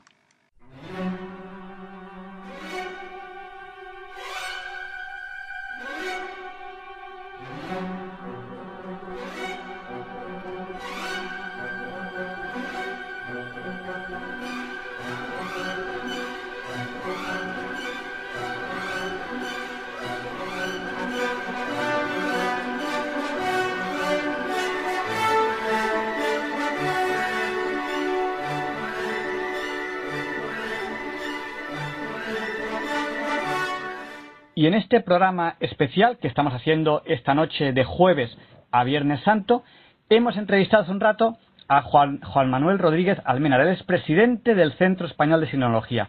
Con él hemos hablado de las reliquias que tienen que ver con la noche del jueves al Viernes Santo, que es la noche en la que estamos ahora. Estamos acompañando a nuestro Señor Jesucristo en su pasión.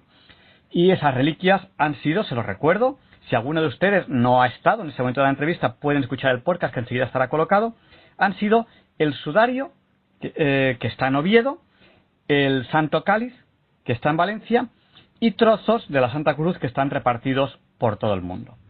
Y la semana que viene, que ya habrá pasado el domingo de resurrección, estaremos en Pascua de Resurrección, entrevistaremos a Nicolás Dietel. Con él vamos a hablar de la síndone. Pero hoy le tenemos aquí para que nos haga un breve resumen. Eh, buenas noches, Nicolás. Hola, buenas noches. Javier. pues desde el punto de vista científico se ha estudiado mucho la síndone.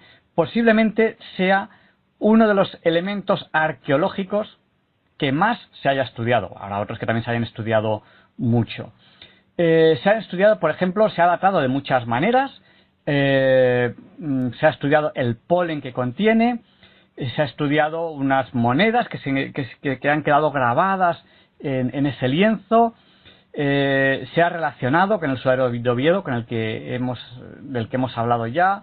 Hay muchas investigaciones que se han, se han llevado a cabo ya y hay otras que se piensan llevar a cabo. Hablaremos de ello la semana que viene. Además de que en el programa de mañana, en el programa de mañana de Hay mucha gente eh, buena, eh, que lleva Almudena, Almudena Delgado, a esta misma hora, mañana sábado, se, se repetirá la entrevista la que, se le hizo a usted, a, Nicolás Dietel, pero nosotros le entrevistaremos la semana que viene. Resumen para esta semana. Arqueológicamente hablando, la, síndone se debería atribuir a la resurrección de nuestro Señor Jesucristo, arqueológicamente hablando? Pues desde el punto de vista de todo lo que ha sido investigado, eh, hasta ahora eh, eh, la mayoría de los resultados eh, apuntan a pensar que podría haber estado perfectamente en la tumba de, Jesús cuando se produjo, cuando se produjo eh, la resurrección. eh, por todos los indicios de las investigaciones que se han llevado a cabo fundamentalmente durante el siglo XX, que es cuando se han podido realizar por la ciencia y la tecnología moderna. Anteriormente solamente lo decía la tradición, pero una tradición de siglos, no una cosa reciente que de pronto aparezca y se diga vamos a ver si esto es no no, sino una tradición de, de siglos, ¿no?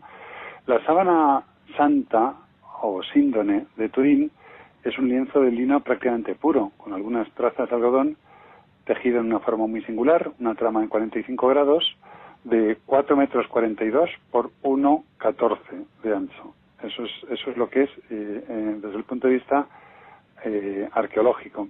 Y es muy antiguo, efectivamente es, un, una, una, tela muy, muy antigua que tiene muchas impurezas y polvo de muchísimo tiempo, ¿no?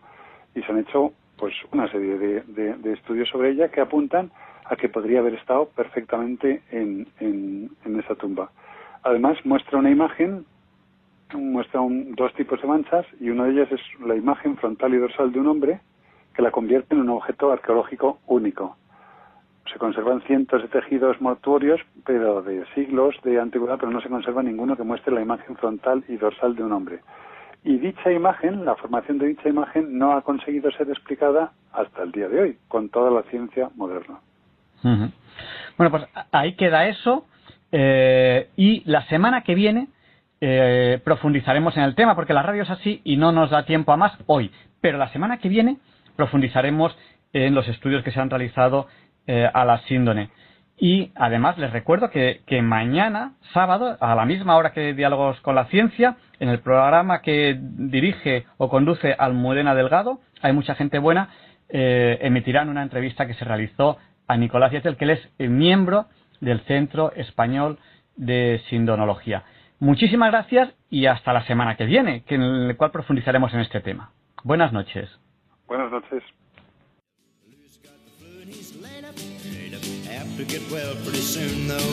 Hoy, Javier Ángel, vamos a hablar un poquito de esas máscaras dichosas que tanto están dando que hablar, que si había, que si no había, que cómo hay que ponérselas, que cómo hay que quitárselas. Pero sobre todo vamos a hablar de una cosa muy importante, si hay que ponérselas o no y cuál es su eficacia, para qué sirven.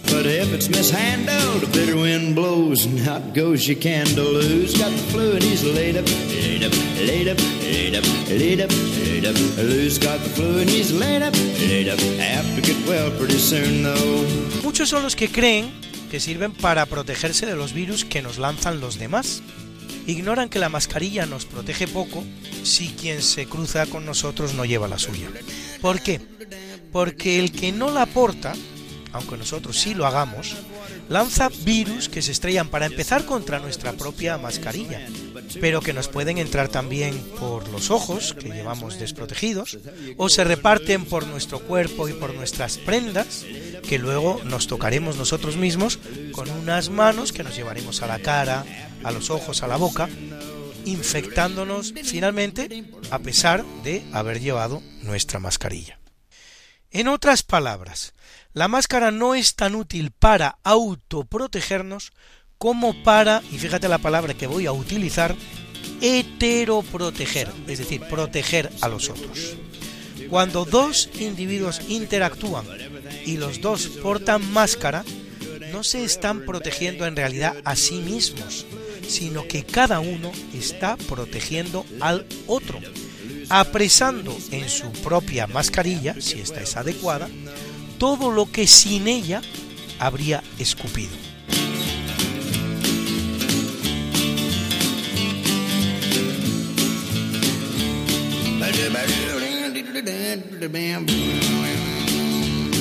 I got sugar in my candy and sugar in my soup. I'm getting fat from the candy. I'm sick from the soup.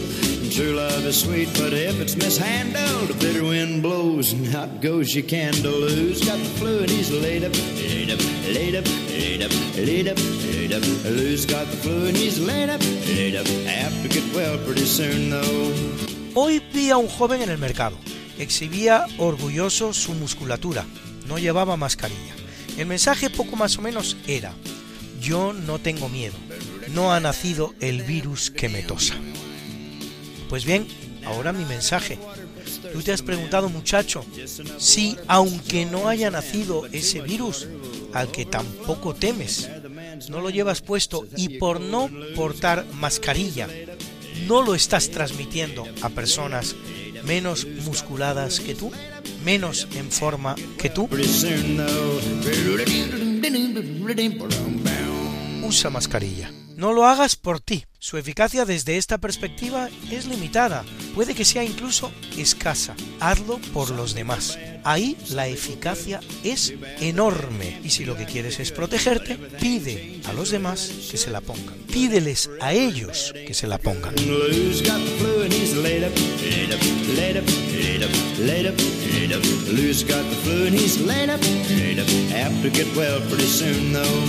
En el fondo es muy bonito. Tú no te proteges a ti mismo, tú los proteges a ellos, tú proteges a los demás.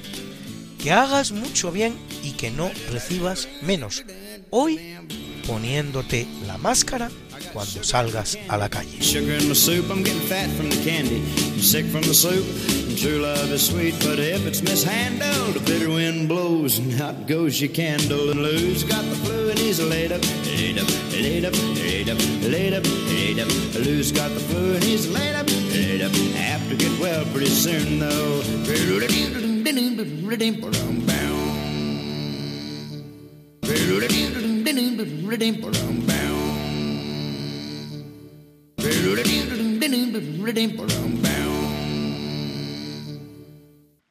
Y a continuación, Luis Antequera nos explica por qué hoy no es un día cualquiera. It's a lovely day today, and whatever you've got to do, I'd be so happy to be doing it with you. But if you've got something that must be done, and it can only be done by one, there is nothing more to say. Except it's a lovely day for saying it's a lovely day.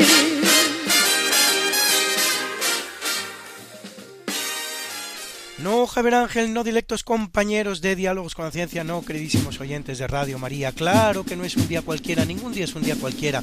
Y este 10 de abril que nos disponemos a comenzar ahora mismo, tampoco, porque en fecha tal, pero del año 30, aunque algunos sostienen que habría sido en el 33, en la parte más oriental del Imperio Romano, concretamente en la emblemática ciudad de Jerusalén, unos desórdenes acaecidos se sustancian con el ajusticiamiento de un profeta itinerante por nombre Joshua Bar Yosef, más conocido como Jesús de Nazaret, al que desde hace tiempo persiguen unas autoridades judías que juzgan subversivo su mensaje de paz y amor universal.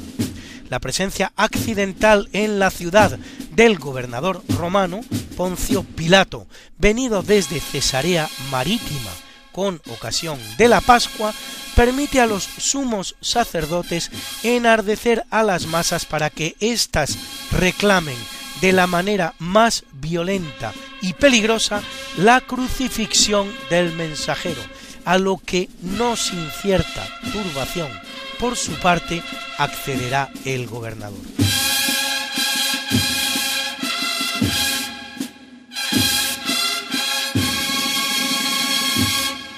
Pocas horas después, a las tres de la tarde, Jesús de Nazaret y con él otros dos malhechores pendientes de condena entregaban la vida en una cruz de la que eran descendidos precipitadamente por ser el día en el que los judíos celebraban su fiesta más señalada, la Pascua.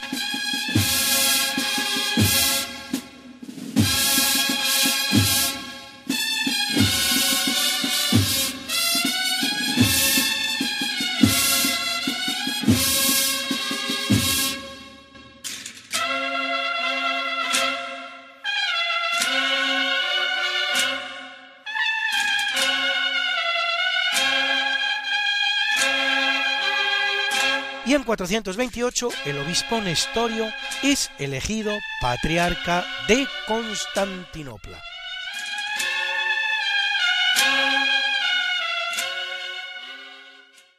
Sus enseñanzas diofisitas que parten de la idea de que en Jesús conviven dos naturalezas diferentes y completamente independientes, la humana y la divina, lo que entre otras consecuencias tiene la del rechazo del llamado Teotocos, la condición de María como madre de Dios, serán rechazadas como heréticas en el concilio de Éfeso del año 431.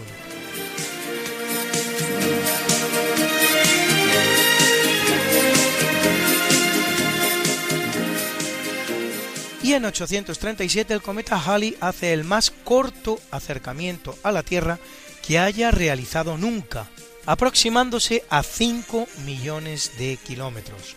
En 1606 el rey Jacobo I de Inglaterra concede a dos grupos ingleses, la Compañía de Londres y la Compañía de Plymouth, permiso para colonizar la costa este de América del Norte, entre los paralelos 34 y 45 de latitud norte. El primer embarque de colonos parte ese mismo 19 de diciembre y en 1710 entra en vigor en Gran Bretaña el Estatuto de Ana, considerado la primera ley sobre derechos de autor.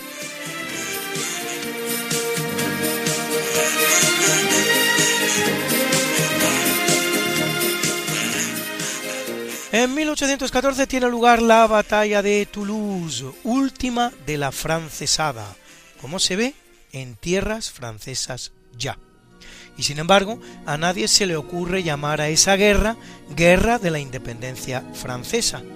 ¿Por qué entonces llamar Guerra de la Independencia Española a la ocurrida entre 1808 y 1814, cuando apenas se trató de una ocupación muy breve por parte de los franceses, en todo momento contestada, absolutamente incompleta, pues no solo quedaron sin conquistar partes del territorio peninsular, sino lo que no es menos importante, todo el territorio americano, y terminada en estrepitoso fracaso?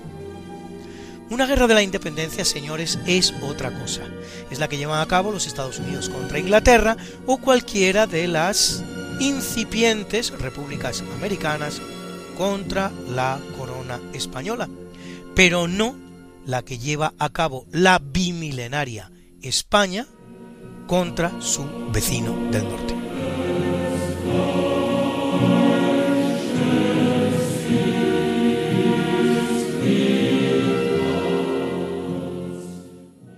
En 1864, en una extraña operación alentada desde Francia por Luis Napoleón III, el archiduque Maximiliano de Habsburgo, hermano del emperador de Austria Francisco José, es nombrado emperador de México, aventura que le costará la vida tres años más tarde ante un pelotón de fusilamiento en la ciudad mexicana de Querétaro.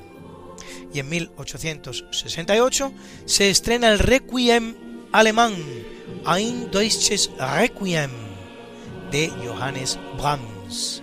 Lo que escuchan a continuación es su magnífico segundo movimiento, el Langsam Marsch Massig, marcha lenta.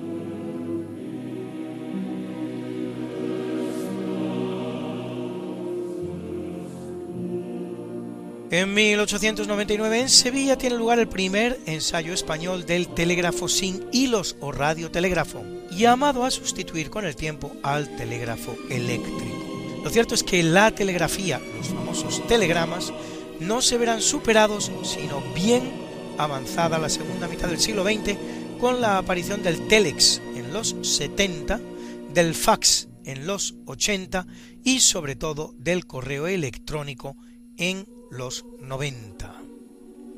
En 1912, desde el puerto de Southampton y con destino Nueva York, zarpa el lujoso transatlántico Titanic, que en la medianoche del 14 de abril colisiona con un iceberg en las gélidas aguas del Atlántico Norte.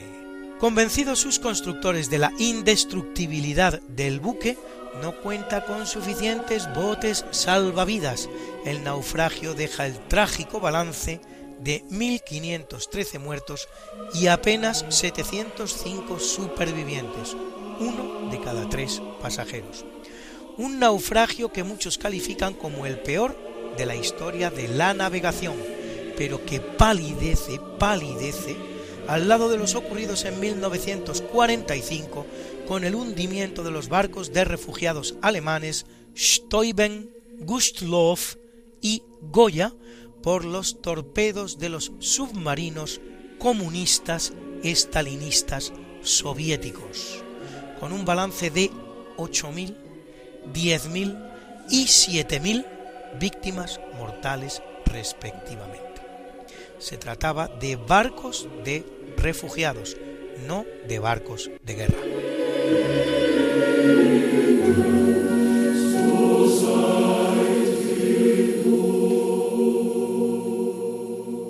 Y en 1938, tras la invasión de Adolf Hitler, un mes antes, tiene lugar en Austria un plebiscito en el que el 99,7% de los austríacos aprueba el Anschluss, en alemán compromiso, en este caso para la unificación de Austria y Alemania.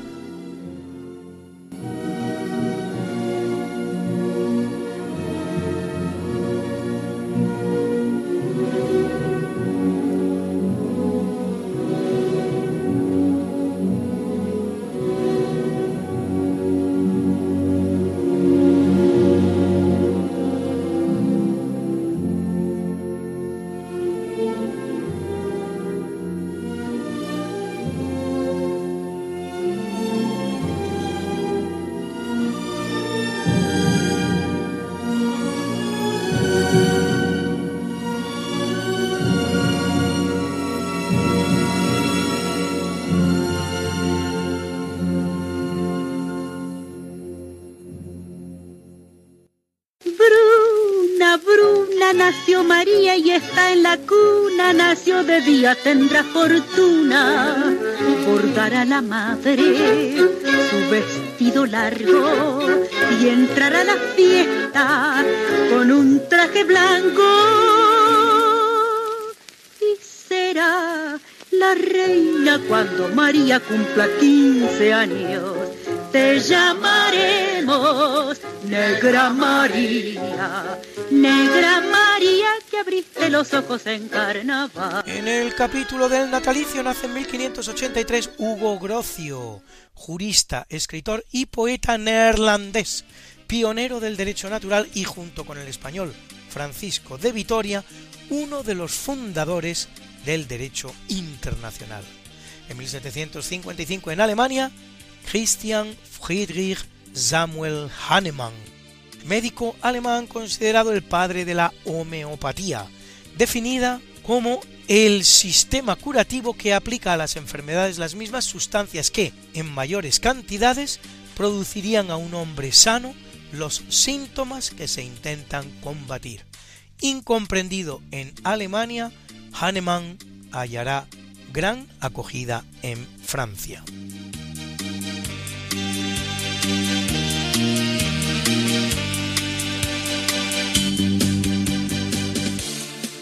En 1847 nace el húngaro nacionalizado estadounidense Joseph Pulitzer, periodista que creará una gran editorial y que da nombre al premio periodístico más prestigioso del mundo.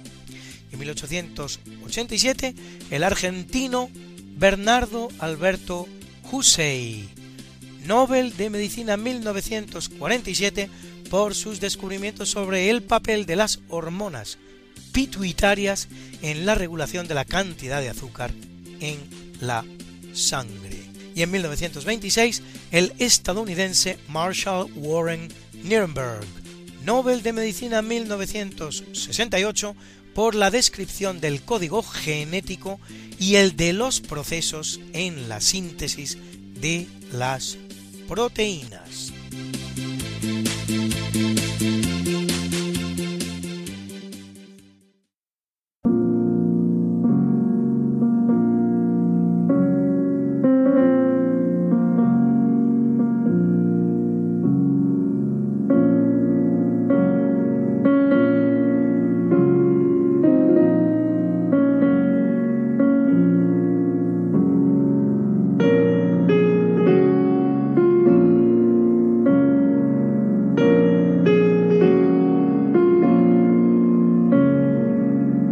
Capítulo del obituario muere en 1585 Hugo Buoncompagni, más conocido como Gregorio XIII, vicentésimo vigésimo sexto Papa de la Iglesia Católica, que lo es 13 años, durante los cuales aplica los cánones aprobados en el concilio de Trento e implanta el 4 de octubre de 1582 el llamado en su honor calendario gregoriano que viene a sustituir al juliano y pone fin al desfase de 10 días que se había producido desde la implantación del calendario juliano en el año 46 antes de Cristo entre el año solar y el año legal, impidiendo también que ese desfase vuelva a producirse en el futuro.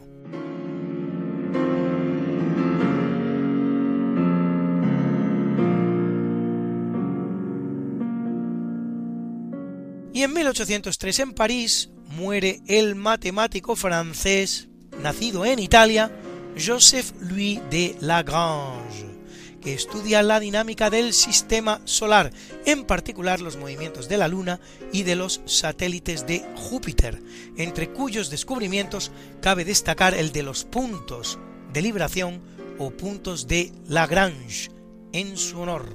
Y en 1954, Auguste Lumière, uno de los dos inventores junto a su hermano Louis del cinematógrafo, que hará posible ese invento genial de la humanidad que es el cine, la llamada séptima arte.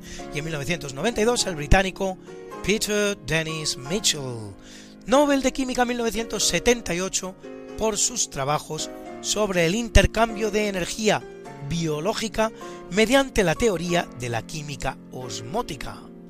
Y en 2010, Lech Kaczynski, presidente de Polonia, que se estrella en un avión Tupolev cerca de la base aérea de Smolensk, en Rusia, en accidente que deja el trágico balance de 97 víctimas mortales.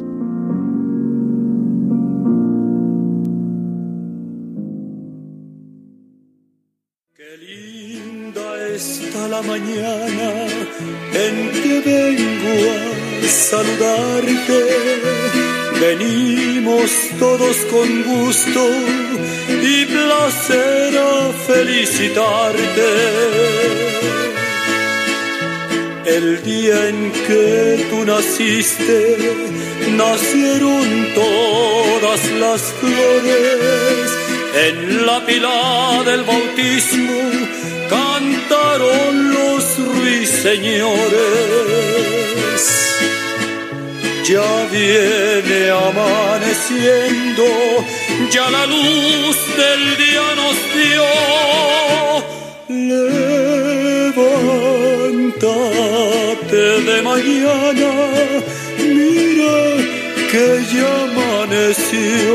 Felicitamos hoy al gran director de orquesta español y también compositor Luis Izquierdo, que cumple 89, y al gran jugador que fue del Real Madrid, muy querido de todos, uno de los golpes más potentes al balón, nunca vistos, Roberto Carlos, que cumple 42, y a nuestras guapas, hoy Hayley Westenra, cantante, pianista, guitarrista, violinista y flautista neozelandesa que cumple 33 y que quiere celebrarlo con ustedes, con nosotros, con esta preciosa Scarborough Fair, la feria de Scarborough.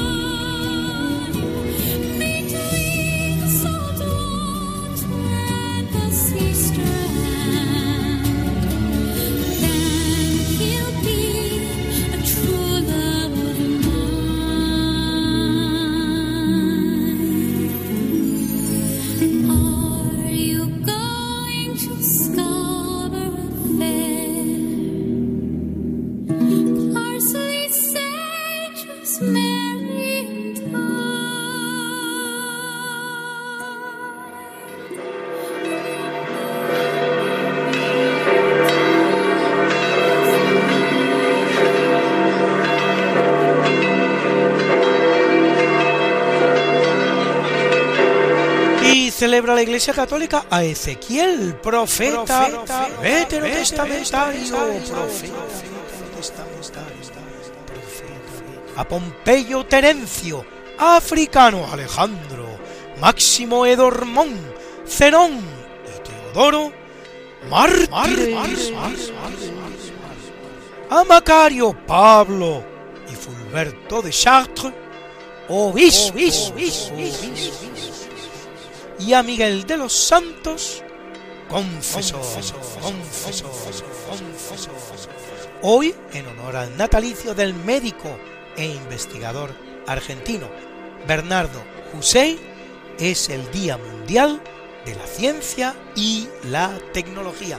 Y como yo sé que a muchos de ustedes les gustan estas efemérides, pues pueden ustedes consultarlas como siempre en el medio Religión en Libertad, en la columna en cuerpo y alma, donde las colgamos para ustedes cada, cada semana, semana, got something that must be done, and it can only be done by one.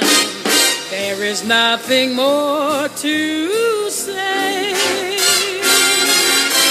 except it's a lovely day for saying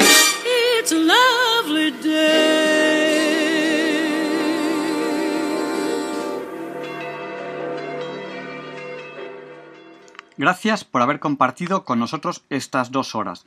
Les dejamos con el Catecismo de la Iglesia Católica, que sé que les gusta. Les esperamos la semana que viene, si Dios quiere, no falte. Y le pedimos a San Juan Pablo II que interceda por nosotros para que se nos libre del mal, muy especialmente de esta pandemia de coronavirus. Muchas gracias, buenas noches y hasta la semana que viene tendremos la entrevista sobre la sábana santa que sé que les gusta. Feliz Semana Santa y cuando llegue el domingo, feliz Pascua de Resurrección a todos. Y así concluye en Radio María el programa Diálogos con la Ciencia. Dirigido por Javier Ángel Ramírez. Gesù annuncia molte volte la paternità di Dio nei riguardi degli uomini riallacciandosi alle numerose espressioni contenute nell'Antico Testamento. Per Gesù Dio non è solamente il Padre di Israele, il Padre degli uomini, ma il Padre suo, il Padre mio. Pater noster, qui es in celi, sanctificetur nomen tuum, adveniat regnum tuum, fiat voluntas tua, sicur in cielo ed in terra. Panem nostrum quotidianum da nobis odie, et dimitte nobis levita nostra, sicut et nostri vittimus, debitoribus nostri, et ne nos induca in tentatione, sed libera nos a malo.